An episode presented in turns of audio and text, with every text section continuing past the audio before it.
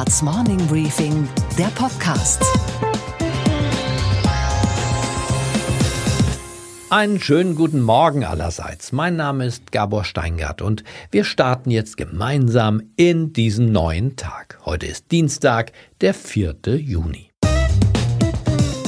Your Majesty, Melania and I are profoundly honored to be your guests.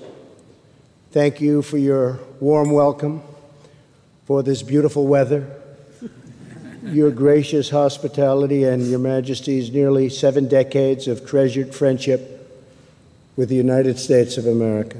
Donald Trump in Europa und zwar in jenem Teil von Europa, der ihm am nächsten ist, Großbritannien. Trump liebt das Land wegen seiner Sprache, wegen seiner ruppigen politischen Tradition und den Brexit hält er für das bedeutsamste europäische Projekt der Gegenwart. Es war ein wunderbarer Tag im Leben von Donald Trump, denn er war ganz bei sich selbst. Schon im Landeanflug beleidigte er per Twitter den Bürgermeister der Stadt als Loser, als Verlierer. Was hatte der getan? Eine große, überlebensgroße Karikatur von Donald Trump. Genehmigt. Das nervt natürlich. Donald Trump war dann auch bei der Queen ganz Donald Trump. Keine Verbeugung, keinen Knicks im strengen Protokoll der Royals, ein Eklat. Für Trump ein Akt antifeudaler Selbstverständlichkeit. In New York macht man schließlich auch keinen Knicks. Heute gehen die Trump-Festspiele in Großbritannien also weiter. Der laute Mann aus dem Weißen Haus trifft die mittlerweile doch sehr kleinlaute Theresa May. Und in Wahrheit freut er sich noch mehr auf einen Termin, den das Weiße Haus erst noch arrangieren muss. Ein Termin nämlich mit dem intelligentesten und expressivsten Politiker des Landes, mit Boris Johnson, dessen Brexit-Kampagne Trump mehr bewundert als Merkel, Macron und May zusammen. Genau so funktioniert ja Seelenverwandtschaft. Trump sieht Boris Johnson und in ihm sieht er sich selbst. For us to take back control of this country. Can you hear me at the back? Yeah! Unsere Themen heute. Andrea Nahles kippt und das politische Berlin wackelt. Die führenden Köpfe der Großen Koalition ringen seither um Fassung. Ich sehe also ähm, zurzeit nur, dass die SPD bestimmte Entscheidungen getroffen hat, von denen ich nicht sage, dass sie uns daran hindern zu arbeiten. Nach der Sonderklausur der CDU räumt die neue Vorsitzende zum ersten Mal Fehler ein.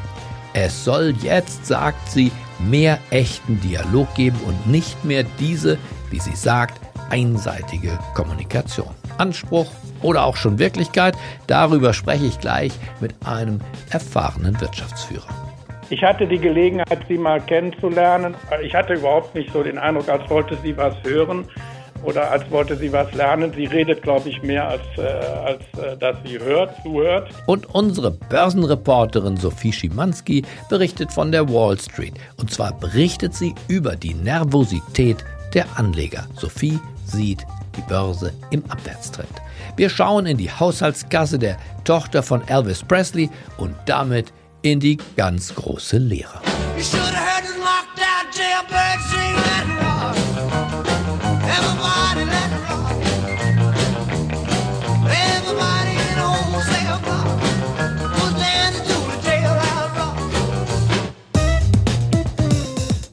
Chaostage bei der SPD die Fortsetzung. Alle wollten Andrea Nahle stürzen, aber offenbar findet sich keiner, der ihr Nachfolger werden möchte. Die Ministerpräsidentinnen Manuela Schwesig und Malu Dreyer sowie Hessens SPD-Chef Thorsten Schäfer-Gümbel haben lediglich kommissarisch den Parteivorsitz übernommen. Der Parteivorstand hat am heutigen Tage uns drei gemeinsam beauftragt, diesen Übergangsprozess zu steuern und zu verantworten. Nahles selbst hatte sich am Morgen in Berlin vor dem Willy Brandt-Haus von den wartenden Journalisten verabschiedet. Ich bin äh, zurückgetreten und ich wollte mich auch bei Ihnen persönlich ähm, für die jahrelange gute Zusammenarbeit bedanken. Sie haben ja hier auch schon viele Stunden verbracht im Willy Brandt-Haus. Dankeschön dafür. Machen Sie es gut. Zuvor hatte sie auch dem Parteivorstand Goodbye gesagt und die Heckenschützen von gestern setzten ihre schönste Unschuldsmiene auf. Es war die Stunde der Krokodilstränen. Malu Dreyer berichtet. Für die SPD war heute ein sehr emotionaler Vormittag. Andrea Nahles hat auch eine sehr bewegende Rede gehalten. Und ähm, ich würde mal sagen, jedes Mitglied des Parteivorstandes war wirklich sehr stark auch berührt von ihrer Rede. Da die Eignungsvoraussetzungen für einen SPD-Chef oder auch eine SPD-Chefin Nervenstärke und Gefühlskälte sind und er oder sie außerdem die Fähigkeit haben müssen, ohne Wärme, ohne Zuspruch und ohne Freunde leben zu können, haben alle drei aus der kommissarischen Führung hastig erklärt, dass sie unter gar keinen Umständen bereit wären, den echten Parteivorsitz zu übernehmen. Alle drei stehen für diesen Übergang. Alle drei stehen dafür, dass sie nicht für den Parteivorsitz kandidieren werden sondern wir stehen dafür, dass wir jetzt den inhaltlichen Weg weiterführen werden, dass wir den Parteitag vorbereiten werden und dass wir all diese Fragen, die es zu klären gibt, auch unter welcher Beteiligung wir das tun, dass diese Fragen jetzt eben geklärt werden. Die Zukunft der Großen Koalition besteht also im Grunde darin, dass sie gar keine Zukunft hat. Das aber darf ein Journalist wie ich sagen, aber ein Parteisoldat niemals zugeben und schon gar nicht die Bundeskanzlerin. Nein, äh, ich nehme zur Kenntnis, wie die SPD ihre Entscheidung fällt und ich äh, kenne alle drei Personen, die haben den Koalitionsvertrag mitverhandelt. Ich habe nicht den Eindruck, dass daraus ähm, ein Signal der Instabilität äh, einhergeht, sondern es ist eine natürlich ein Findungsprozess jetzt in einer neuen Situation für die SPD. In einer Koalition tut man gut daran, die Dinge zu akzeptieren, wie sie dort stattfinden. Ich bin mit Olaf Scholz im Gespräch. Ich sehe also ähm, zurzeit nur, dass die SPD bestimmte Entscheidungen getroffen hat, von denen ich nicht sage, dass sie uns daran hindern zu arbeiten. Die Erfahrung lehrt, wenn Regierungschefs von Instabilität reden, von einer Instabilität, die natürlich gar nicht gegeben ist, dann ist sie in der Sekunde auch schon da. Es gibt viele Wege, ein Gemeinwesen zu ruinieren. Eine lang anhaltende Regierungskrise ist einer der sichersten. Deutschland ist über Nacht den Italienern und den italienischen Verhältnissen näher gerückt, als uns lieb sein kann. Auch Annegret Kramp-Karrenbauer hat schon bessere Tage gesehen. Das Parfüm der Gewinnerin, das sie noch auf dem Parteitag der CDU im Dezember umwehte, ist schnell verflogen. Gestern war Demut angesagt und das Versprechen, auch mal zuzuhören. Wir werden und müssen besser werden in den sozialen Medien. Wir müssen besser werden, wenn es um den echten Dialog geht, nicht nur um einseitige Kommunikation. Doch was ist die Wirklichkeit hinter diesen Floskeln und wie schaut eigentlich ein erfolgreicher Wirtschaftsmanager, der seit vielen, vielen Jahren in Amerika lebt und gleichwohl in Deutschland Tausende von Arbeitern und Angestellten beschäftigt, auf diese Vorsitzende, auf dieses sein Heimatland? Das bespreche ich jetzt gleich mit dem gebürtigen Kölner und ehemaligen Religionslehrer, der irgendwann in die Privatwirtschaft wechselte. Heute ist Martin Riechenhagen ein weltweit angesehener Vorstandschef, den sogar Donald Trump in sein Beratergremium berief. Riechenhagen ist seit 15 Jahren Vorstandsvorsitzender der AGCO Corporation, einer führenden Firma, die Landmaschinen herstellt. Einen schönen guten Morgen nach Atlanta. Hallo, Martin Riechenhagen. Ja, ganz herzlichen Dank. Guten Morgen. Herr Riechenhagen, wenn man zu lange sich in Deutschland aufhält, bekommt man den Tunnelblick. Sie haben den Weitblick über den Atlantik rüber. Was genau sehen Sie, wenn Sie auf Deutschland gucken? Ja, ich sehe ähm, in Deutschland doch wieder mal so eine Welle der Besorgnis, des Pessimismus, sowohl in der Politik als auch im, in der Wirtschaft. Und äh, ich halte das eigentlich für unangebracht. Äh, jetzt im Augenblick äh, handelt, dreht sich alles ums Klima. Ich glaube, das ist ein wichtiges Thema, aber da fehlt der Optimismus, dass man mit vernünftigen Maßnahmen auch etwas bewegen kann. Und dann natürlich in der Politik macht es mir Sorge, dass äh, die großen Volksparteien leiden. Und das könnte dazu führen, dass sich äh, Deutschland weiter destabilisiert. Erwarten Sie sich Impulse von der neuen CDU-Vorsitzenden, die ja womöglich auch die nächste Kanzlerin sein könnte? Ich hatte die Gelegenheit, sie mal kennenzulernen und ich habe ihr dann die Frage gestellt, was ihre Vision ist, falls sie eine hat. Und darauf äh, folgte eine lange Antwort mit ganz vielen äh, Mikrothemen. Also ich halte sie weder für besonders visionär, noch erwarte ich von ihr unglaubliche Impulse. Die ist ja da nach oben gekommen ähm, und da wird immer gesagt, sie war eine erfolgreiche Ministerpräsidentin. Wenn man aber dann sieht, wie groß das Land war oder die Firma, die sie da gemanagt hat und mit welchem Ergebnis, dann bin ich nicht überrascht, dass sie auch äh, so ein bisschen den Eindruck macht, überfordert zu sein. Sie ist wohl konservativ, den Eindruck habe ich schon, aber das allein reicht ja nicht. Nee, das reicht nicht. Und ich glaube, dass ihr inhaltlich auch zu wenig einfallen wird, um jetzt Deutschland wirklich nach vorne zu bringen. War sie denn neugierig wenigstens? Von einem wie Ihnen kann man ja was lernen, der in beiden Welten zu Hause ist, der die technologischen Innovationen dieser Zeit ja miterlebt. Sie haben ja gemanagt schon zu einer Zeit, als das Internet noch nicht erfunden war. Sie sind ja heute in dem Neuland zu Hause. Hat sie Sie was gefragt? Nee, ich hatte überhaupt nicht so den Eindruck, als wollte sie was hören oder als wollte sie was lernen. Sie redet, glaube ich, mehr als, äh, als äh, dass sie hört, zuhört. Und was mich ein bisschen erschreckt ist, äh, Frau Merkel, glaube ich, meint das gut und möchte den Übergang äh, begleiten, dadurch, dass sie sich etwas äh, absentiert. Äh, dass wir jetzt aber eine Kanzlerin haben, die überhaupt nichts mehr macht, äh, das finde ich auch äh, nicht so besonders richtig. Also ich bin schon der Meinung, Frau Merkel ist immer noch die Regierungschefin in Deutschland und dass sie mehr oder weniger unsichtbar geworden ist, halte ich für falsch. Ja, Sie sind halt Unternehmer, Herr Riechenhagen. Sie sind offenbar der Meinung, bezahlt ist bezahlt und die Frau soll arbeiten bis zur letzten Schicht. Genau. Und soll dabei Ergebnisse erwirtschaften. Das wäre noch am besten. Sagen Sie, Sie haben ja das Land verlassen zu einem Zeitpunkt, als es die Grünen auch schon gab. Aber jetzt stehen Sie in den Umfragen hoch und manche sagen sogar höher als die Union. Ist das aus Ihrer Sicht, wenn ein Robert Habeck zum Beispiel Kanzler würde, ist das der Weltuntergang oder ist das eine Chance? Ich glaube, dass die Grünen sich weiterentwickelt haben und nicht nur das wichtige Thema Umwelt im Fokus haben, sondern sich auch für Wirtschaft interessieren.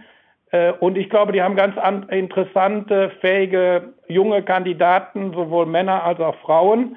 Mich würde das nicht schocken, wenn es in Deutschland eine, einen grünen Bundeskanzler geben würde oder Bundeskanzlerin, wenn denn damit nicht äh, die Wirtschaft behindert oder gelähmt wird, sondern wenn der Schwerpunkt vielleicht auf dem Thema liegt, was können wir aus der was können wir daraus machen aus der Aufgabenstellung? Wie können wir das gemeinsam angehen? In Amerika haben wir einen Präsidenten, den man ja als disruptive Erscheinung werten kann. Sie waren zunächst ja sogar einer im Beraterstab des Präsidenten, damals für das Thema Geschäfte in Afrika. Wie hat er mit Ihnen persönlich und mit den anderen Beratern, die er da um sich geschart hat, wie hat er mit Ihnen äh, verhandelt und wie ist er umgegangen? Ja, anders als man das so denkt, äh, kann er auch manchmal zuhören.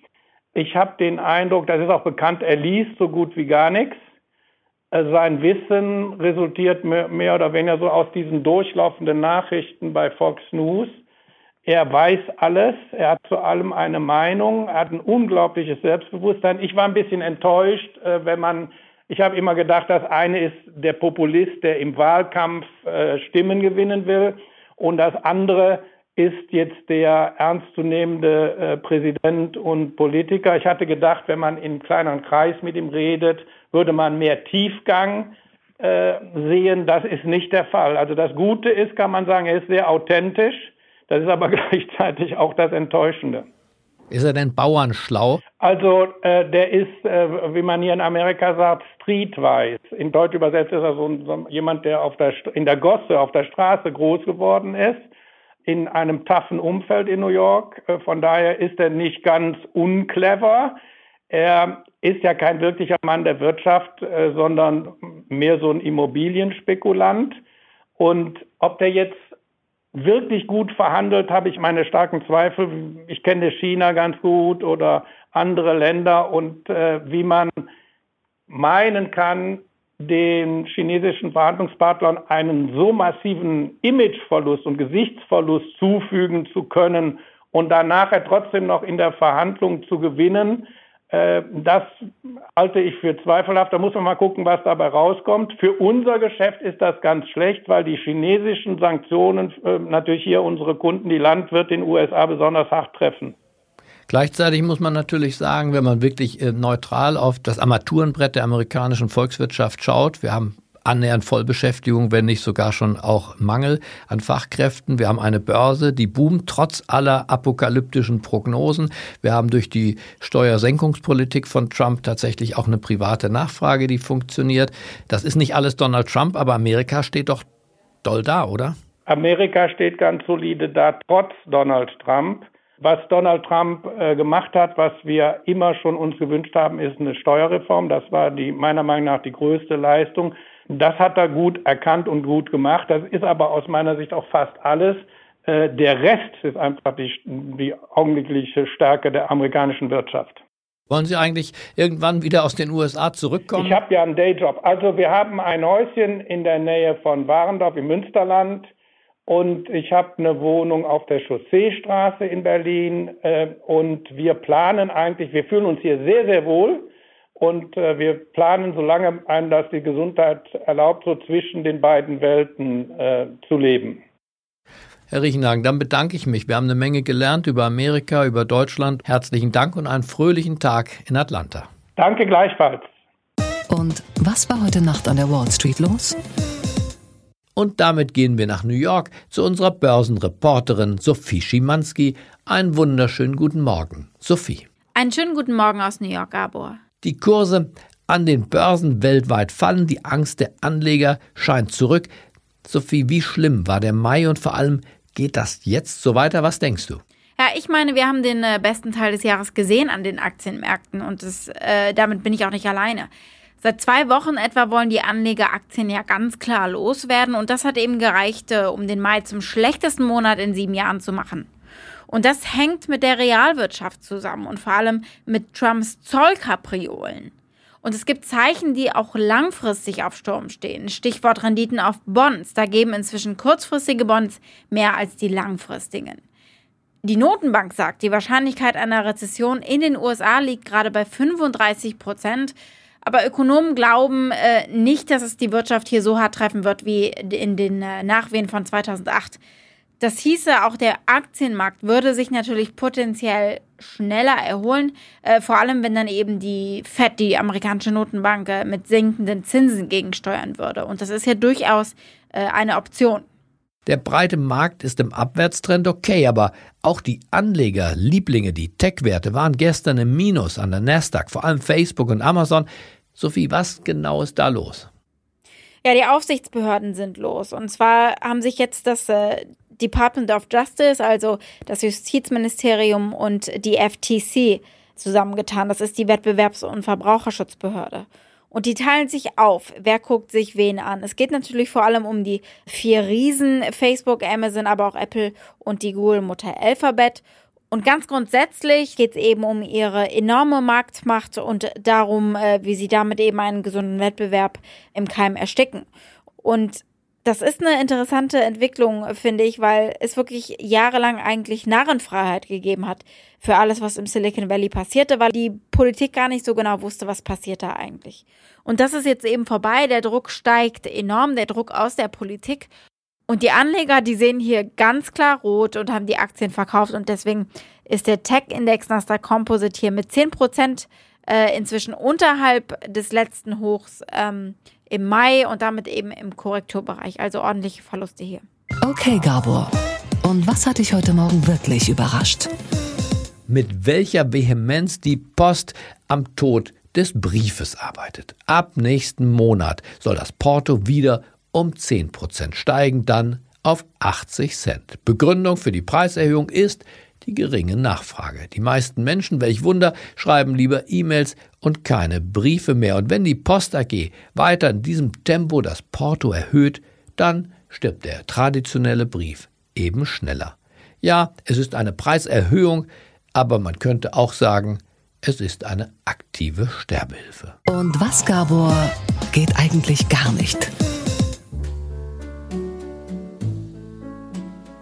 Dass die Tochter von Elvis Presley scheinbar das Erbe ihres berühmten Vaters schon durchgebracht hat. Was der King of Rock'n'Roll nicht selbst für Frauen, Partys und all seine Abenteuer ausgab, verjubelte die Tochter. Lisa Marie Presley, jetzt 51 Jahre alt, hatte ja nicht nur 100 Millionen US-Dollar geerbt, sondern auch die Rechte an seinen Hits. Eine nicht versiegende Einnahmequelle sollte man zumindest meinen.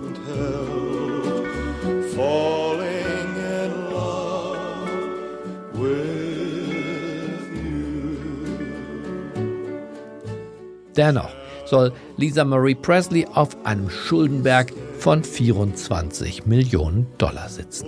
Finanzberater hätten sie eben schlecht beraten, heißt es aus ihrem Umfeld, und die vier Scheidungen waren auch nicht umsonst zu haben. Aber nun wollen wir uns darüber auch nicht heute Morgen empören. Dem Andenken des berühmten und so begabten Vaters wird so am ehrlichsten Rechnung getragen. Elvis Presley liebte das Singen, aber er liebte genauso das Geld ausgeben. Er war das, was man in Amerika einen Big Spender nennt. Er hatte sich schon 1967 singend gefragt, wer eigentlich braucht denn Geld? Er jedenfalls nicht. Who needs money? Not me. Who needs money? That lovely, lovely money. Who needs? Ich wünsche Ihnen einen schwungvollen Start in diesen neuen Tag. Rock'n'Roll. Bleiben Sie mir gewogen. Es grüßt Sie auf das Herzlichste. Ihr Gabor Steingart.